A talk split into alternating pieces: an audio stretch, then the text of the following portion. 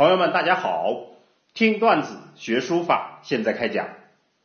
上次我们讲了韩愈的《送高贤上人序》里面的段子“可喜可恶，一喻语书”。今天我们要讲欧阳修的诗作《试笔》，这个作为段子，标题叫“丹书遣百忧”。丹书遣百忧，意思就是沉溺于书法。而排遣百种忧愁。好，我们现在把原诗串讲一下：试笔消长日，丹书遣百忧。意思就是试着弄笔来消磨漫长的白日，沉溺于书法而排遣百种忧愁。余生得如此，万事复何求？我一生能够做到这样，其他还有什么事情可求呢？黄泉可为界，白云当自由。黄泉，这是一个典故，指的是李斯。李斯在死到临头的时候，想起了自己和孩子领着黄犬去狩猎的事情。非常后悔。那么这里欧阳修就是说，黄犬之事可以引以为戒，而白云应该是最自由的象征。吾将一抔土，欲塞九河流。不要将一碰灰土，也就是自己的一点微薄的力量。拿去堵住黄河的九条支流。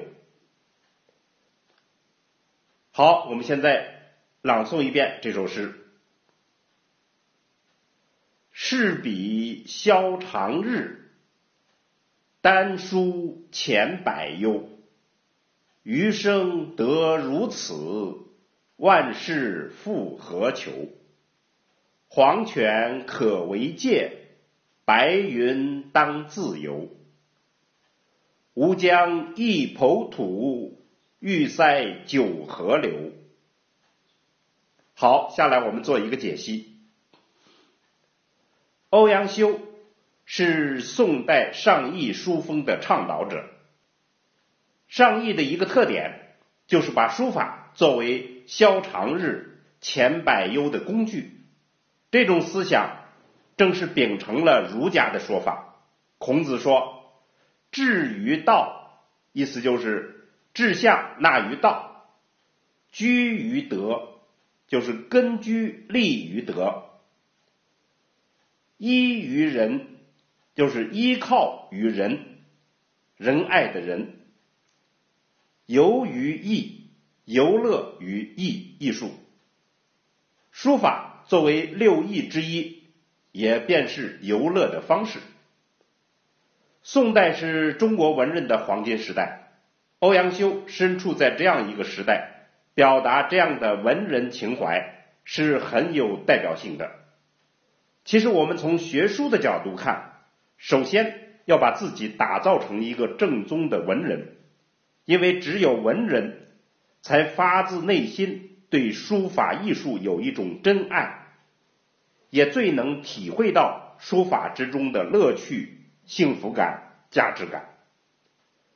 从这个意义上讲，学书的前提是学做人，做文人，做书法人。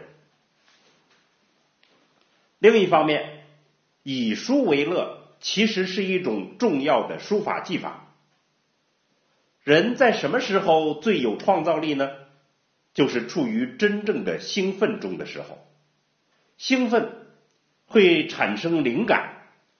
书法史上无数的书法家描述过如此的经验。王羲之写《兰亭序》就是因为兴奋，兴奋过去之后，他再想写一幅就怎么也写不出来了。颜真卿写《祭侄稿》也是兴奋，这是另一种痛苦的兴奋。苏轼写《寒食帖》也是兴奋，是另一种悲伤中的兴奋。这都是一种典型的文人精神状态。这种现象不光是书法，所有的艺术创造都有这样的规律。所以，我们今天段子的结论就是：把自己真正投入到书法中去，过一种书法的人生，为书法而喜怒哀乐，用书法表现喜怒哀乐，这才是真正的书道秘籍。好，这个话题我们就讲到这儿。听段子学书法，我们下次再见。